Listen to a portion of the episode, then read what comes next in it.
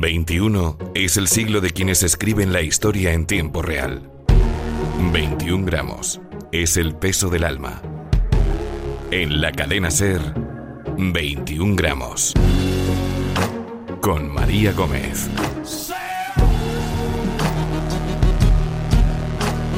La historia se escribe cada día y cada paso condiciona el siguiente. Todos formamos parte del camino, pero solo unos pocos son capaces de cambiar el futuro. Esto es 21 gramos.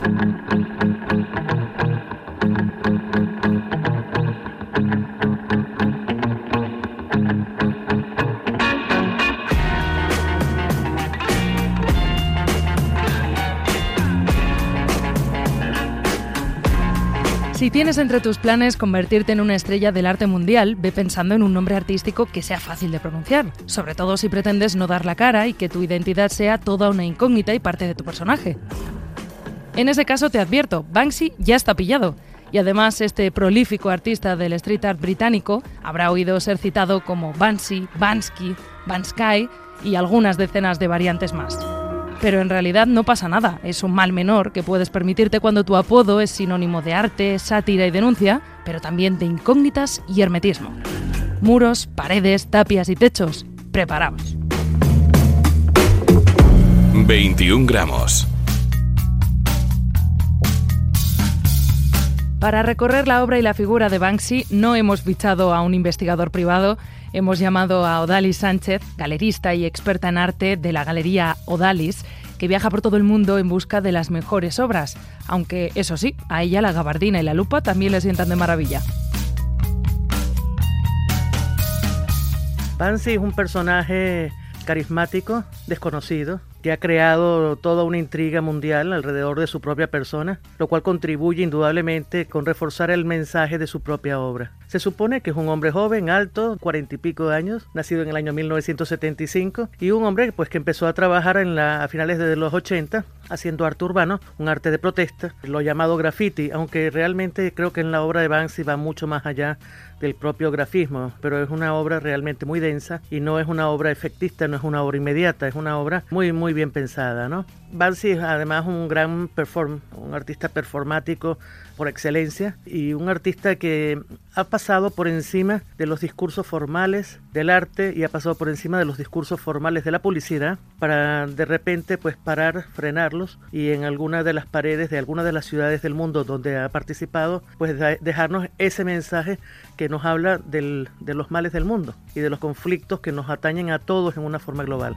Nos interesa contigo analizar ese camino que ha recorrido Banksy desde el arte contracultural y clandestino hacia el reconocimiento internacional. Sí, eh, yo creo que ahí se ha desarrollado en caminos paralelos. Yo no creo que la, intención de Banksy haya sido entrar propiamente como ha entrado en el, en el mercado. Eh, quiero distinguir lo que es el mercado de lo que es la propia obra del artista. Vamos a empezar hablando de la obra del artista. Él, él empieza este, en su ciudad natal, en Bristol, más con un sentido eh, vinculado a los muralistas mexicanos que al propio arte urbano, que al propio arte pop. Una obra de denuncia, de protesta, de llamar la atención de los ciudadanos, de dejar un metamensaje, un mensaje más allá de las propias palabras, de su propia actitud de querer pasar desapercibido, de no mostrarse públicamente, de no identificarse este, pues ha creado como un mito alrededor de su propia obra y de su propia persona. Esto crea una, un interés especial en el coleccionista y el coleccionista finalmente, junto con la obra y junto con las empresas que nos dedicamos a esto, las galerías, las casas de subasta, formamos ese mercado. El hecho de que hoy en día se venda la obra de Banksy, pues estamos hablando de que ya se venden en medio millón de dólares, ¿no? Algunas piezas. Eso no quiere decir que haya habido una intencionalidad por parte del artista. Yo creo que más bien en, el caso de Banksy el mercado se mueve en una forma paralela e independiente del propio artista. De este modo vemos que se confirma como referente del arte entendido de un modo más convencional, es decir, siendo incluido en subastas, exposiciones, tratados artísticos, museos, compilaciones. Dices que no es un destino buscado, pero es el último paso consciente de su discurso crítico o su obra, por ejemplo, como, como ocurrió con el punk. Yo creo que sí, pero yo quiero nombrarte especialmente tres eventos fundamentales en la vida de Banksy que nos hablan mucho de su obra. Un primer evento, un primer performance, lo realiza en la ciudad de Nueva York, dándole un conjunto de stencils, dibujos y tal a un vendedor ambulante para que los vendiera por una cantidad irrisoria. El hombre los vendió efectivamente, pero los vendió por algo así como un dólar, dos dólares, cinco dólares, o sea, no más que esto. La compró alguien que visualmente le pareció atractiva, no estaba pagando por el artista, estaba pagando por el arte. Esas obras posteriormente fueron revendidas en subasta, alcanzó algo así como 80 mil dólares, 90 mil dólares. Fíjate lo irreverente del artista, no era lo que él no estaba buscando ni, ni acreditación ni mucho menos, lo que estaba era haciendo una denuncia contra el mercado del arte o contra los valores que, que establecen los precios en el mercado del arte. Ese fue el primer evento. Luego hizo un evento fundamental el parque de atracciones. O sea, es una denuncia absoluta, se hizo en el 2015, una denuncia absoluta a la sociedad de consumo. Esa exposición duró tres meses y después fue cedido ese espacio para los refugiados. O sea, mira, iba en contra de la sociedad de consumo y además le dio un destino útil y un destino social a esa obra de arte. O sea, la obra de arte trascendió más allá de lo que es el valor comercial de la propia obra, ¿no?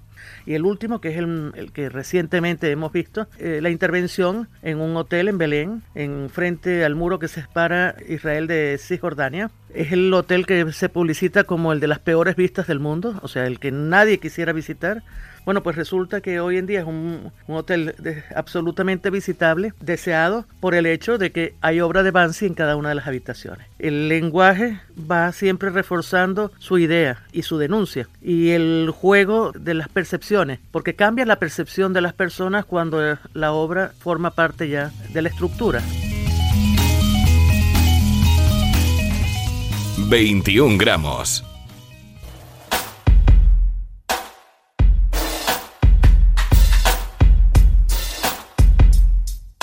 Banksy no solo ocupa titulares por la aparición esporádica de uno de sus grafitis sobre algún muro o por los precios que sus obras alcanzan en las subastas.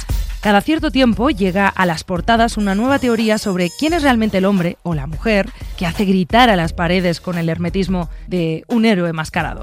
Tantas son las especulaciones sobre su identidad que en 2009 el príncipe Guillermo de Inglaterra, justo antes de inaugurar un centro de arte, hizo una confesión a la prensa. Yo soy Banksy. Desafortunadamente para la imagen de la familia real británica, era solo una broma. Todos los superhéroes tienen una identidad secreta. Un millonario con estrés postraumático, un alienígena adoptado o un nerd con una extraña reacción alérgica a las picaduras de araña. Esa enigmática dualidad no solo mantiene al héroe a salvo mientras no está de servicio, sino que además aporta magnetismo y atractivo al personaje. Banksy ha aplicado esta estrategia a su actividad artística y de hecho la ha llevado aún más lejos al lograr mantener el anonimato durante más de dos décadas mientras pintaba murales al aire libre en un mundo donde todas las esquinas y ahora también todos los bolsillos tienen una cámara. Claro que ser tan esquivo tiene un precio. Normalmente, la habilidad para mantener tu identidad en secreto es directamente proporcional al interés de los demás por desenmascararte. Banksy. Banksy. Banksy. Banksy. Banksy. Banksy. Es Banksy. Banksy. Muchos han tratado de hacerlo con Banksy y las teorías van desde lo más o menos plausible hasta lo directamente absurdo. En estos años el artista ha sido identificado como Robin Banks, King Robo, Paul Horner, Mr. Branshaw, un alter ego del archiconocido Damien Hirst, una mujer, así en genérico, o un colectivo de siete artistas siete tras una hábil estrategia de marketing. En 2010, The Onion presentó a una abuela de 89 años que confesaba por fin estar detrás del seudónimo más enigmático del arte contemporáneo. Sí, The Onion es un medio satírico, pero su teoría tiene las mismas probabilidades de ser real que muchas de las anteriores. Simon Huttonstone es seguramente el único periodista al que Banksy ha concedido una entrevista cara a cara. Fue en un pub de Londres en 2003 y su descripción en el artículo es lo más parecido que tenemos a un retrato robot del artista. Banksy es blanco, de aspecto desaliñado, vaqueros, camiseta, un diente de plata, una cadena de plata y un pendiente también de plata. Elizabeth Wolf era su becaria y la verdad tampoco aporta demasiadas pistas. He was certainly the grimiest person I've ever met. He had a, um, a, a layer of dirt uh, on him, under his fingernails, on his face. I'm sure tons of people, millions of people have met Banksy. They just thought that he was a handyman and, and didn't think anything of it. Ha sido en los últimos tiempos cuando las informaciones sobre una posible revelación definitiva de la identidad del artista se han multiplicado. En 2016, la Universidad Queen's Mary de Londres utilizó una sofisticada tecnología para rastrear criminales con el objetivo de trazar un mapa que les condujera hasta Banksy. Scientists have used a combination of maths, criminology and geographic profiling to work out who he is. Como en las pelis de detectives, unieron punto a punto las coordenadas de los lugares donde había dejado su huella. Sus conclusiones condujeron hasta un ciudadano de Bristol llamado Robin Cunningham, and this isn't the first time we're hearing this name. Tanta tecnología para acabar exactamente en el mismo punto que el periódico The Mail on Sunday ya había alcanzado por sus propios medios ocho años antes. No confirmada ni desmentida, la de Cunningham era seguramente la teoría más extendida, al menos hasta hace unos meses, cuando el periodista Chris Williams publicó un documentado artículo en el que afirmaba que Banksy era realmente Robert Del Naya, miembro fundador de la banda Massive Attack. Williams elaboró un mapa explorando las coincidencias entre las localizaciones de las pintadas del grafitero alrededor del mundo y los conciertos de la banda en ese lugar en concreto. Demasiadas concordancias para ser casualidad. O eso pensaba él. Días después de que se publicara la información, el propio músico la desmintió añadiendo un Banksy somos todos. La frase no hizo sino echar más leña al fuego. No es eso exactamente lo que diría Banksy. Sin duda, el artista es consciente de que esta invisibilidad que rodea sus acciones de un aura de clandestinidad furtiva, aventurera y un punto romántica juega a su favor, y lo que no es poco importante, le mantiene a salvo de juicios y detenciones. La dualidad entre la máxima visibilidad de su obra y su total anonimato es ya una parte indisoluble de su discurso y convendría preguntarse si revelar uno de los secretos mejor guardados del arte contemporáneo aportaría realmente algún valor al fenómeno. Uno no siempre necesita conocer la identidad de sus héroes. De hecho, Banksy podría ser tú.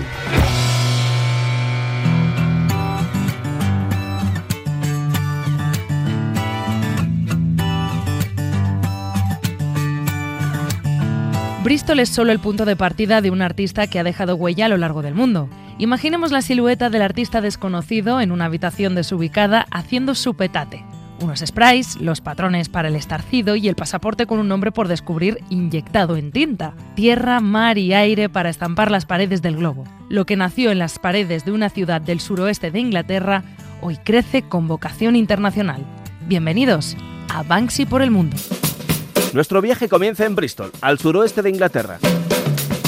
En un recorrido por la cuna de Banksy, nos podemos encontrar de todo en las paredes de sus edificios. Empezaremos este largo paseo en el que se nos mostrará a un hombre colgando de una ventana, un gorila con máscara, una niña jugando con una rueda en llamas y a la reina madre maquillada como Siggy Stardust. Entre otras maravillas. Y ahora partimos hacia Londres, pero con una breve parada en Brighton. Aquí debería estar la icónica imagen de los dos policías besándose si no hubiese sido vendida por más de 400.000 euros. Hemos llegado a Londres, iniciamos una ruta que nos llevará por flores amarillas, un pintor de grafitis, un grifo convertido en el teléfono de un niño y una frase, si el grafiti cambiara algo, sería ilegal. Por cierto, si ven ratas con cámaras de fotos, no se asusten. Son inofensivas para el espectador. No nos podemos ir de las Islas Británicas sin visitar el parque de atracciones Dismaland, algo así como Deprimentelandia, y una de las últimas obras de Bansky, por supuesto. En Dover, la bandera europea y un trabajador con un martillo y un cincel borrando una estrella. Efectivamente, hablamos del Brexit. Quedan más ciudades por visitar, pero tenemos que cruzar el Canal de la Mancha y nuestra próxima parada es Alemania. Dos ciudades no pueden escaparse a esta ruta germana. Hamburgo, donde podremos ver a una niña abrazada a una bomba, y como no, Berlín. La capital está decorada a uno y otro lado del río. Aquí de Banksy podemos ver críticas tiernas como una niña abrazando a una televisión y más ratas. Tampoco atacan al turista, no se preocupen. Más hacia el este, en Israel, podemos admirar el romántico lanzamiento de un ramo de flores por parte de un joven con la cara cubierta por un pañuelo. Bueno, toca parada técnica en el viaje. En Cisjordania tenemos el hotel con las peores vistas del mundo, las del abrumador muro que separa dos comunidades. Al menos las habitaciones las ha decorado el propio Banksy. Y antes de irse a dormir, en ese mismo muro podremos observar el esfuerzo del artista callejero por buscar soluciones para superarlo, desde escaleras mecánicas pasando por globos voladores y un guardia que sostiene el hormigón para que crucemos a un paisaje paradisiaco e imaginario. Cogemos el avión y volamos hasta África. En el continente negro tenemos que aterrizar en Tombuctú, Mali, para observar, por ejemplo, a una cebra a la que le hacen el favor de colgarle sus rayas para que se sequen al sol. Todo un detalle. Y volvemos a subirnos en otro avión para sobrevolar el Océano Índico. Objetivo, Australia. No estaremos mucho tiempo, hay pocas obras y algunas han sido borradas o dañadas accidentalmente. Así que olvídense de ver, por ejemplo, a un ratón con un paracaídas. Siguiente continente, América. Rápida visita a México y ruta por los Estados Unidos. Cogemos el coche de costa este a costa oeste. Los Ángeles, San Francisco, Utah, Nueva Orleans, subimos a Chicago, bajamos a Alabama. Sí, ese integrante del Ku Klux Klan ahorcado es obra de Banksy. Subimos hacia Detroit y terminamos en Nueva York. Ponemos fin a nuestro viaje en Canadá. Toronto es nuestra última parada. Esperemos que el viaje haya sido de su agrado. Gracias por confiar en nosotros. 21 gramos. María Gómez.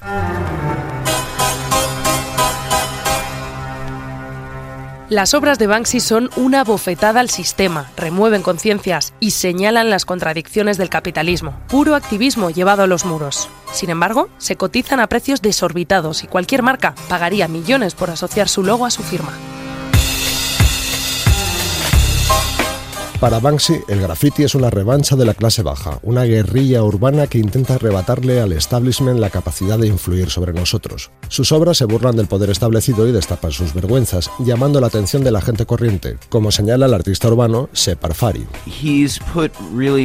Expone en las calles comentarios políticos realmente muy inteligentes que son accesibles a la gente y al mismo tiempo tienen un sentido profundo y muy, muy básico. Cuando veo un Banksy, normalmente veo ideas que están en el aire pero que no has pensado realmente en ellas.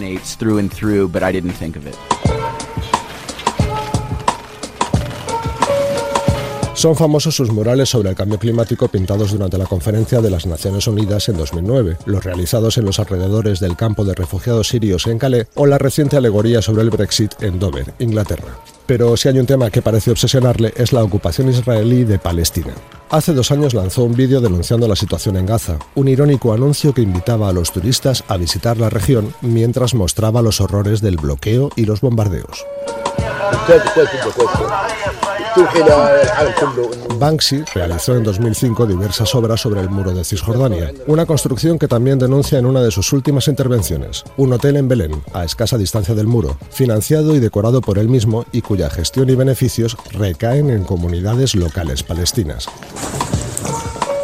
Pese a estas muestras de compromiso social y político, hay quien no le perdona sus coqueteos con la industria, como la cabecera de la serie Los Simpsons que realizó en 2010.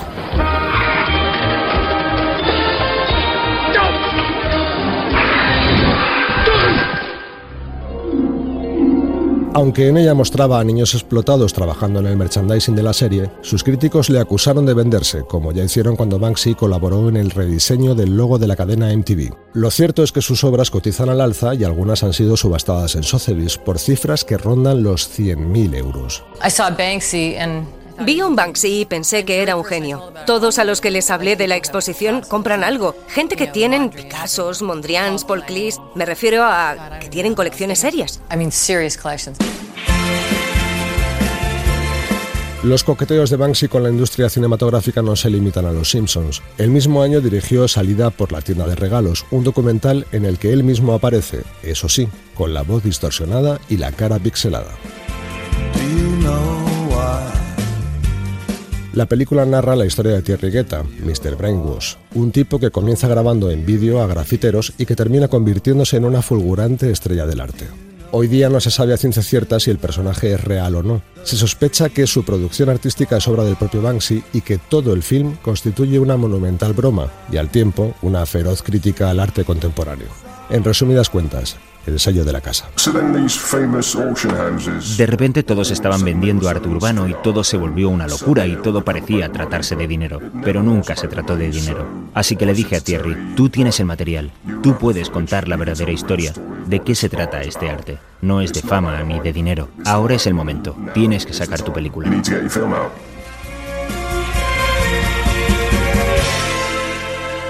21 gramos.